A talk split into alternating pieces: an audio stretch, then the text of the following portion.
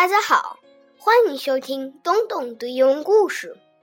一只小老鼠要去摘一个红红的、熟透了的草莓，可是据说有一头饥饿的大熊，从很远的地方就能闻到草莓的香味儿。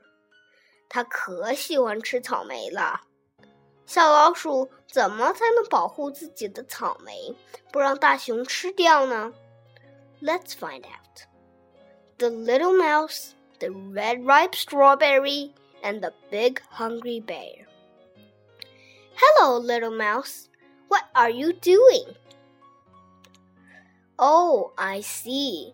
Are you going to pick that red ripe strawberry? But, little mouse, haven't you heard about the big hungry bear? Oh, how that bear loves red ripe strawberries.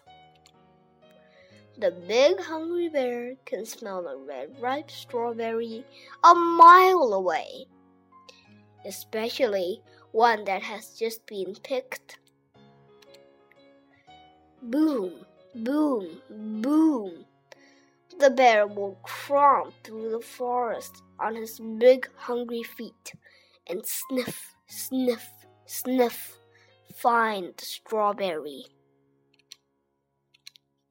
No matter where it's hidden, or who is guarding it, or how it's disguised.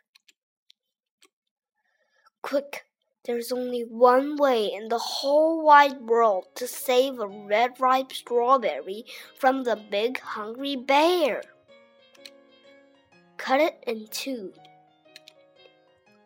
Share half with me. And we'll both eat it all up. Yum.